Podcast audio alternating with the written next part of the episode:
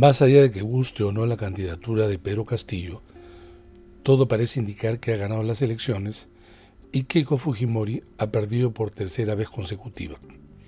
Pero parte de los votantes de esta última han pasado de la frustración a la conspiración y al abierto golpismo.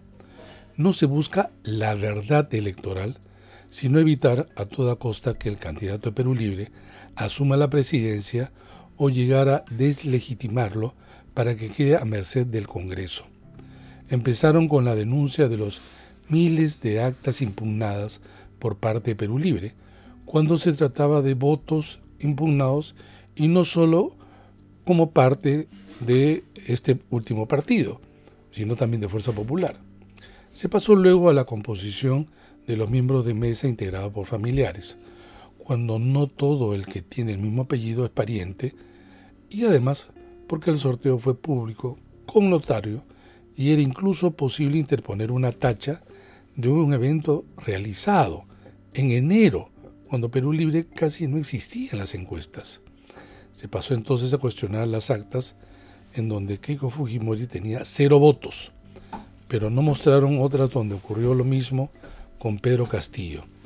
Aparecieron entonces supuestas firmas falsas, lo que llevó a exigir la lista de electores, donde uno firma al momento de votar para contrastarlo con el padrón electoral.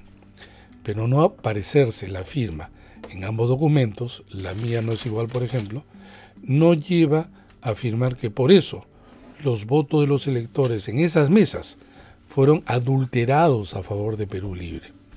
En pocas palabras, Fuerza Popular tiene que probar que cada una de sus afirmaciones resultan lo suficientemente contundentes para que se acepte que se cambió la orientación del voto para favorecer a Castillo y en consecuencia el acta debe ser anulada.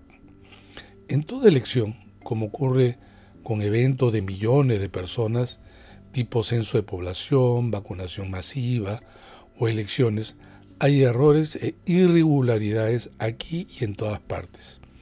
Pero una cosa es eso y otra, un fraude.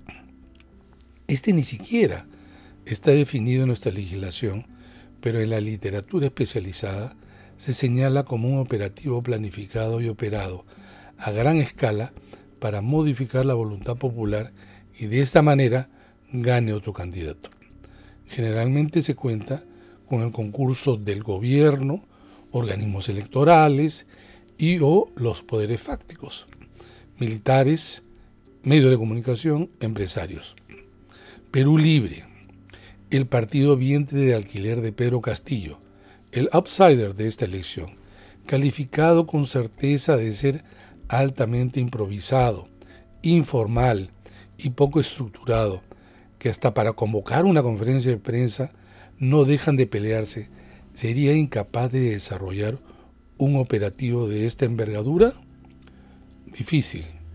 No, es imposible. Ninguna de las causales levantadas por los defensores de Fuerza Popular amerita, según nuestro ordenamiento legal, la anulación de un acto electoral mucho menos anulación de una elección.